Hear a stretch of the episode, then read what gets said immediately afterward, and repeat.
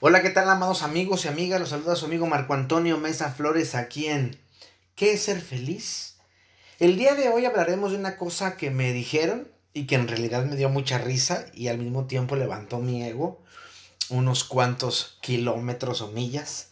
Hace tiempo un psicólogo, un varón de la ciudad, dijo que yo era el Jorge Buca y mexicano, lo cual en realidad me halagó, pues Jorge para mí es eh, mi gestáltico favorito en América Tiempo después, otro terapeuta, mujer en este caso, me dijo lo mismo en mi página de, eh, en, mi, en mi fanpage de Facebook y pues mi ego se elevó, sí, se levantó un poquillo mi nalga. Lo puse en redes y un alumno al que respeto muchísimo dijo esta frase. Estás viendo que el perro es bravo y todavía le pateas la reja. me reí mucho porque nunca había escuchado esta frase. Aquí en el norte dicen frases muy interesantes. ¿Y en qué forma estás viendo que mi ego es grande y todavía lo engrandeces, no? También después una paciente dijo la misma frase, pero con un contexto completamente diferente, en donde ella dice que no se deja pisotear y que si ya la conoces, entonces ¿por qué tratas de hacerlo? Hoy hablaremos de eso. Estás viendo que el perro es bravo y todavía le pateas la reja.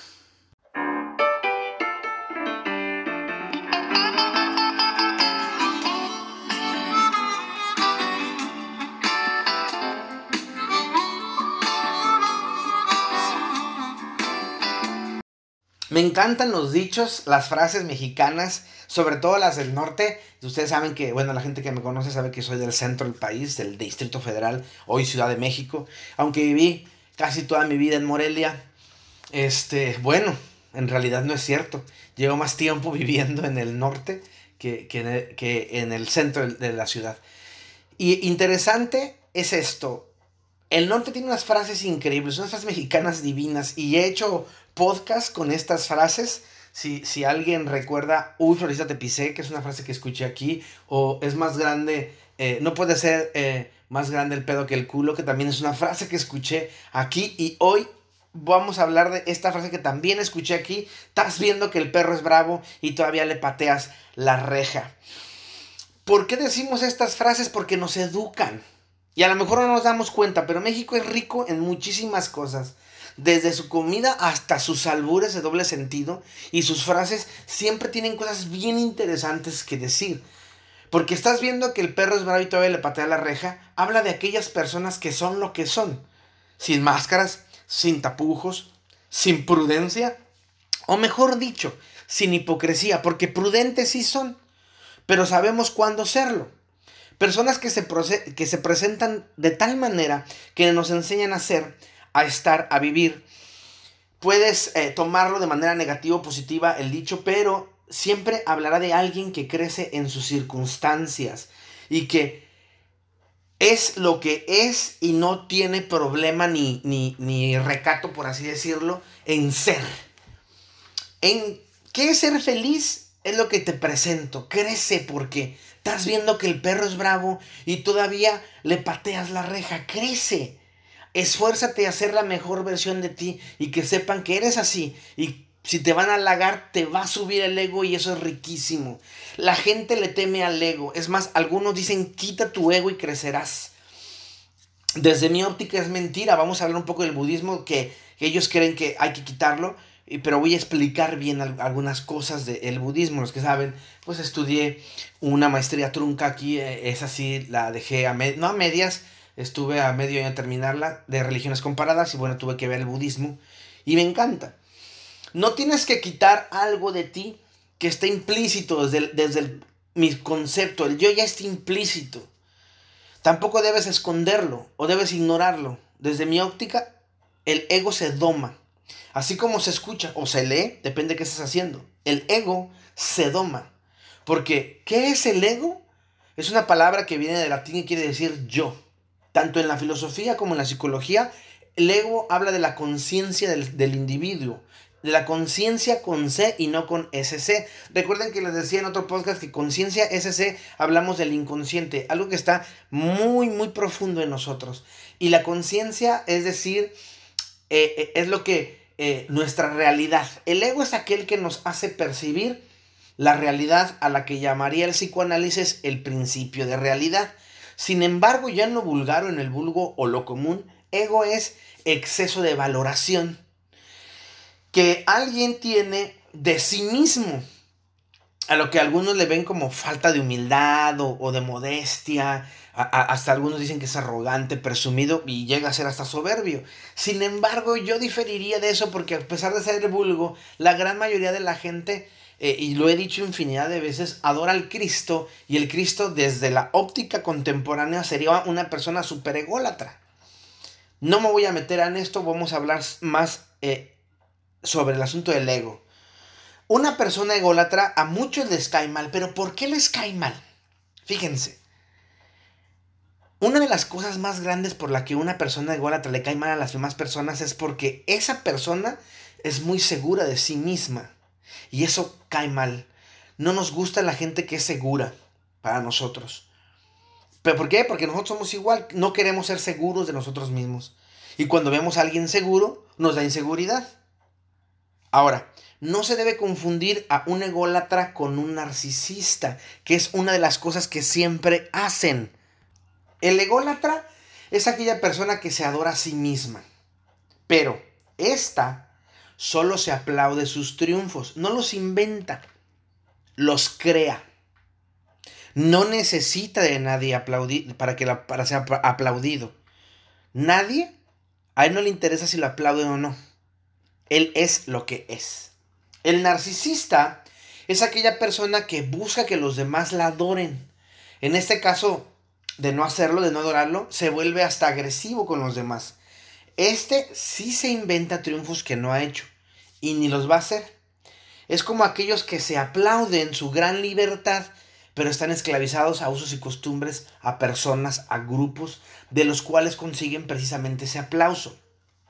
Freud reconocía o sí, reconocía al ego como la instancia psíquica llamada yo, o principio de realidad, que era un mediador entre el ello, el principio del placer, o el inconsciente, bueno, aunque no es el inconsciente realmente como tal, sino el principio del placer, y el super yo, el principio de regla. De la misma manera, el yo se encarga de controlar desde el punto de vista de Freud y buscar el equilibrio entre los instintos o las emociones. Por eso se ha confundido tanto la idea del ego con la idea del narcisismo, porque el ego que no es controlado o que no es domado tiende a hacerse narcisista. Y sí, existen muchas personas que no lo doman, lo, lo, dejan andar de diestra a siniestra como si fuera cualquier cosa y se le sale del corral. Un ego desmedido es aquel que cree que siempre tiene la razón, pero no tiene bases ni, sus, ni sustento, solo lo que él cree o ella cree o así piensa él y da su, su opinión y la defiende a capa y espada, a unas sabiendas que no sabe de qué está hablando. ¿Sí? Se queda sordo y no escucha, aunque sean datos científicos. No le, no le interesa que la ciencia diga lo contrario. Él o ella cree tener la razón y se acabó. Por más que tú le digas, mira, es que mira, los científicos dicen eso y las estadísticas dicen aquello y, esto y lo otro, ellos van a decir, no, yo estoy bien, tú estás mal, no me importa. Es así como yo pienso. He conocido mucha gente que más que, que mm, para ellos no hay otra verdad más que la suya. Así como se oye, su verdad es la única verdad y no importa que la realidad sea múltiple y que la realidad sea un constructo este, eh, colectivo y que sí, es una histeria colectiva también. La suya es esa realidad y esa es la realidad para todos y con esa realidad se miden y se pesan a todos. La realidad solo es una, la de ellos. Y esa es la verdad. Aunque no tengan dónde cimentarla, más que en su propia opinión, no se da cuenta que afecta y le afecta. ¿Por qué? Porque una persona así tiene estrés e ira. Y entonces cuando tienes estrés e ira, el sistema inmunológico es inestable, es horrible. No me crean a mí, léanlo. La ciencia lo dice. De ahí que se pueda generar alguna enfermedad, entre esos el cáncer. Está la idea del budismo sobre el ego. Ya lo había comentado al principio. Vamos a hablar un poco porque creo que es muy interesante. Para el budismo el ego no debe ni domarse, ni manejarse, sino debemos desprendernos de él por completo, pues solo parte de nuestra imaginación, de nuestra imaginación social, es parte de esa. Si no podemos dominar al ego, vamos a tener problemas, porque al no poderlo dominar, dejamos que él nos domine, valga la redundancia. Entonces, nuestra identidad no va a cambiar, no va a mejorar, se va a estancar y por ende no crece. La filosofía occidental piensa así, gracias a muchos psicólogos que pelearon o que construyeron esta idea de que también la actividad social, el contexto en, el que nos desenvolvemos, nuestro entorno, nos hace ser. Eh, nos dice que el ego comienza desde que nacemos. Eso nos va a dar identidad, nacionalidad, sexo, género, nombre, religión, etc. Y cada una de esas cosas nos va a ir formando y forjando hasta tener una personalidad a la que podemos llamar yo. Eso dice eh, la visión occidental. Sin embargo, la oriental, en este caso el budismo, no voy a hablar de otras visiones, nos dice que el ego es la concepción errónea del yo, como una entidad que existe por sí misma, pero no es posible, pues quien piensa eso no ha comprendido el concepto de vacuidad, que no es más que la carencia de existencia inherente de todos los fenómenos. ¿Eh? ¿De qué habla Marco? Para algunos los conceptos nuevos son mucha revoltura, pero para otros son alimentación. Así que voy a dejar, más bien, voy a tratar de explicarles este asunto de la vacuidad. La vacuidad es un concepto que significa que está vacío, es decir, en Occidente existe la visión de la realidad a un nivel convencional, que no es más que aquello que no está analizado y sin investigación. También en Oriente lo ven así, una realidad convencional, ¿sí? Lo que llamaríamos una mera opinión que acepta el mundo. Así como lo ve. Y a esta realidad algunos le llaman sentido común. Sin embargo, en Oriente también en Occidente, pero Oriente es el que lo trae, existe la realidad última, que es aquella que se da investigando y analizando, y se expresa entonces en la vacuidad del objeto o de la experiencia. Es decir, si yo veo una mesa, es una mesa, es un concepto muy occidental, ¿sí? Es una mera realidad, así como decíamos, una mera realidad convencional. Eso es una mesa. Pero si yo la desmembro, si yo le quito las patas, eh, le quito la parte de arriba, eh, le quito lo que tenga que ver, ya no es una mesa. Sin embargo, sigue siendo una mesa. Porque ese yo no existe. Ese existe en un completo nosotros. Eso es la vacuidad.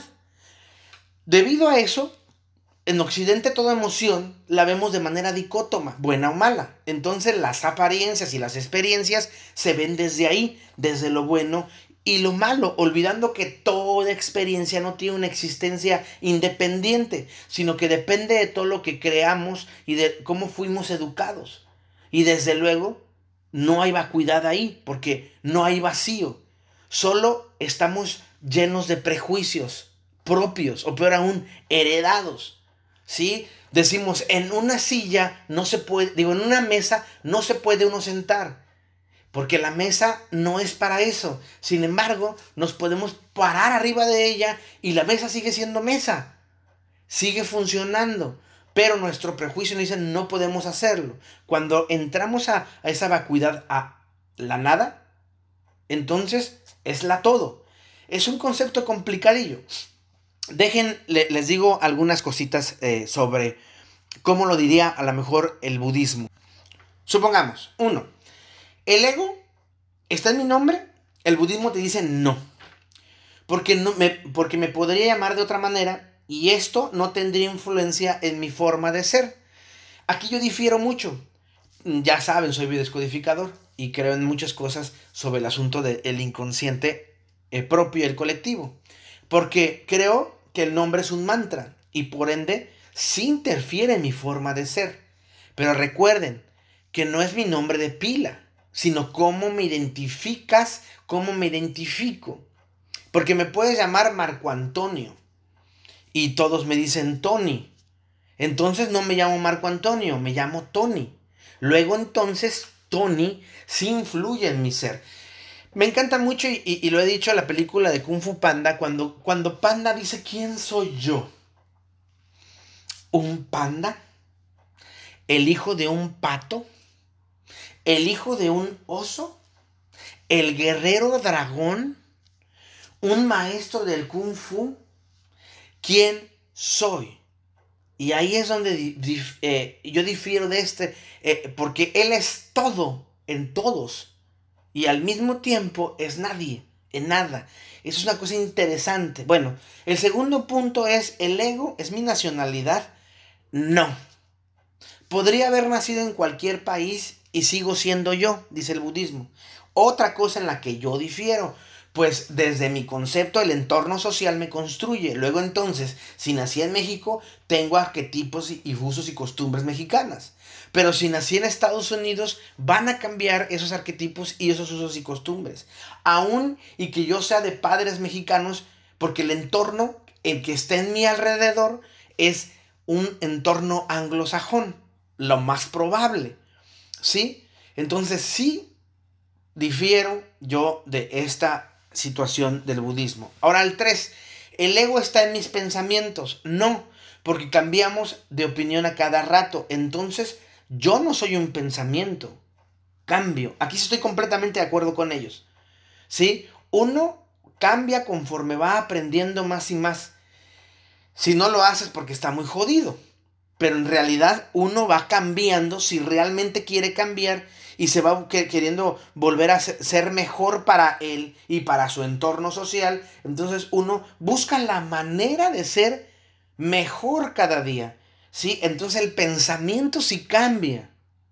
Y cambia cuando nosotros leemos o, nos, o, somos influidos por alguien, influenciados, perdón, dicho, influenciados por alguien o por alguna situación. El cuarto y último, el ego está en mis acciones. No, dice el budismo, porque de la misma manera las acciones cambian, nos hacen crecer, nos hacen menguar, nos hacen ser y estar, pero al mismo tiempo no ser y no estar. Estoy completamente de acuerdo con ellos. Las acciones van cambiando conforme vas creciendo. Vas dejando de hacer más tonterías o cometes más tonterías para ir, para ir aprendiendo. Si tú no cambias tus acciones, entonces vas a tener unos resultados iguales. Y eh, tener unos resultados iguales es no trascender, no ir hacia adelante. Entonces, ¿dónde está el ego? Desde el budismo. En aferrarse a las cosas o a los pensamientos. Es decir, en el apego, en decir, yo soy así, no puedo cambiar. En ese momento, tú eres un narcisista. Tienes un ego increíblemente indomable porque tienes una mínima o baja eh, inteligencia emocional. Un ego real, un ego dominado, no es así. Este sí puede cambiar. Porque quiere mejorar todos los días la versión de él mismo, porque quiere ser mejor para él. Y por ende, cuando es mejor para él, se encuentra con los nosotros, porque es mejor con los otros. Pues al serlo encuentra su ser complacido y por ende mejor. Sin embargo, un narcisista o un ego eh, mal eh, manejado no cambia. Pues cambiar implica dejar de ser. Y dejar de ser implica dejar de aplaudir y llevar regalos como adulaciones a los demás. Y dejar de hacer estas adulaciones es perder mi lugar y el aplauso que merezco. ¿Ven? Eso es lo triste de muchos de los conceptos mal manejados por muchas personas, que confunden gimnasia con magnesia. Y lo peor, creen que tienen la razón. El ególatra que domina su ego no quiere tu aplauso, no le interesa tu aplauso. Le vale madres. Es más, si no opinas como él está de lujo. No quiere que pienses como él, quiere que pienses. De ahí que tiende a dar más que a pedir. Que se da porque sabe que existe un yo. Pero antes de un yo hay un nosotros, que equivale a ser seres de luz que prefiere llegar con todos y no llegar solo. ¿Por qué? Porque el nosotros nos hace y el yo me deshace, me apega a algo inexistente. El que no lo hace, el que no doma a su yo, se va convirtiendo cada vez en un narcisista. El ególatra que no domina su ego, no ve un nosotros, sino un yo y los demás. Es decir, yo soy el fantástico, los demás no lo son. Fíjense que cuando estaba escribiendo eso, me, acordá, me acordé de algunas situaciones en las que eh, me han escuchado algunas personas y también eh, lo he dicho eh, cuando me, me, hacen alguna entrevista y algunas gentes como que se molestan. No me importa, digo, pero digo esto, Marco, ¿tú crees que eres el mejor de la ciudad? Y yo diría, claro que lo soy. Pero si escuchas bien, en mi premisa, estoy hablando que en la ciudad hay buenos terapeutas porque yo me considero excelente más que excelente a veces por todas las cosas que he estudiado. Y pueden decir, pero es que es egolatría. Sí, es egolatría. A mí no me importa si tú me aplaudes o no. Y no estoy incapaz de darte mis conocimientos. Ah, bueno, ahora que ya eh, tengo a alguien que eh, maneja todo lo de ventas, pues ya no me dejan tanto, ¿verdad? Pero es por mi bien y lo entiendo porque soy muy paternalista en ese sentido, ¿no? ¿Escuchas bien mi premisa? En esta ciudad hay buenos terapeutas. Y yo creo que de esos buenos soy el mejor. Solamente eh, no creo que no haya buenos terapeutas. Creo que hay excelentes terapeutas aquí. Pero creo que mi trabajo es mejor o yo soy más diestro haciéndolo debido a que siempre estoy en constante estudio. Para mí es muy importante no solamente tener libros, sino aprender y tener una, eh, una concepción bien sobre la construcción del pensamiento. Y eso me hace crecer. Entonces, desde el budismo, el yo solo está en la mente. Y al dejar de pensar en el yo, ese se elimina y se convierte en un nosotros. Y por eso nos hace seres de luz. El nosotros se hace luz. Sin embargo, otros, entre esos yo, creo que el yo se doma. Porque no podemos ser parte de un mundo que es tangible y que sin lugar a dudas lo medimos desde nuestros prejuicios y juicios, desde nuestros aciertos y errores, desde nuestros miedos y valentías, es decir, desde nosotros y nuestra visión, en donde el yo me hace consciente de que existo, pero quien soy yo, soy todos los roles, todos los roles que tengo. ¿Quién soy yo? Todos los roles. Desde dónde vengo, en dónde estoy y hacia dónde quiero ir, me hace ser yo. Cada uno de estos roles juega de manera diferente. En algunas partes soy el padre, en otras el terapeuta, en otras más el pastor, en algunas otras soy el esposo, el amante, el teólogo, el amigo, la persona, el mudo, el desaparecido. Soy cada una de esas personas y todas al mismo tiempo. Y al mismo tiempo no soy nada, porque soy parte de este universo. Soy energía y el universo me hace parte de Él. Porque al no ser, me hago. Y me doy cuenta que si vacío mi copa, aprendo nuevas cosas. Decía un amigo, Alejandro Jodorowsky, si quieres saber todo lo que ignoras, despréndete de todo lo que sabes. Fíjate qué rico. Si tú quieres crecer, tienes que dejar de ser. Eso es la vacuidad. Tener un ego domado implica desapegarse de las cosas. Recuerdo que un día escuché o leí o algo que dijo Aristóteles mientras lo vendían. He aquí un libre. ¿Quién de todos estos esclavos quiere comprarme? Lo interesante es que él era un esclavo, él traía las cadenas. Lo compraba el papá de Alejandro Magno y lo hizo su, su maestro, si no mal recuerdo. Si no, ya dije una tontería, pero creo que sí fue así el mismo Aristóteles, estando en el mercado, dándose cuenta de todas las cosas que no necesitaba para ser feliz, nos enseña entonces que el desapegarnos de las cosas nos va a hacer crecer. Decía una, una paciente, ¿cómo le hago, Marco, para dejar eh, de amarlo? Déjalo ir. No lo vas a dejar de amar. Solamente ya no lo vas a tener apresado en tu puño. Desapégate aprende a desapegarte. Pero es que yo lo quiero y yo le digo, y yo quiero un, avión y no lo tengo y no por eso me estoy desgastando por no tenerlo. La esclavitud, la libertad, El ego está en tu cabeza y es parte de ti. De ti depende domarlo o no domarlo. Así como la libertad, el miedo, el fracaso, como todo es parte de tu imaginación. ¿Se ir mejor sin ellos? Claro que sí. Domar el ego es poder sentirse orgulloso de cómo me veo yo. Y por ende, cómo te ven los demás, porque es rico. Aunque no te preocupa cómo te ven, hay cosas que te hacen levantar el ego. ¿Sí? Te, como dije hace rato, te hacen levantar un poquillo la nalga y sonreír. Porque es ego, qué rico. Le decía por ahí a alguien, es que es rico que te digan qué guapa te ves, qué sabrosa estás. Yo lo sé, es padrísimo. Pero no pierda los pies de la tierra, porque eso también pasará. Porque efectivamente, estás viendo que el perro es bravo y todavía le pateas la reja. Por lo demás, amigos míos, les mando un abrazo enorme, sanador, muy nuestro. Búsquenme en las redes sociales. En todas soy Marco Antonio Mesa Flores, en todas. En Facebook, mi foto es de perfiles Buda, Jesús y Cristo en un puente, porque ellos no tienen bronca.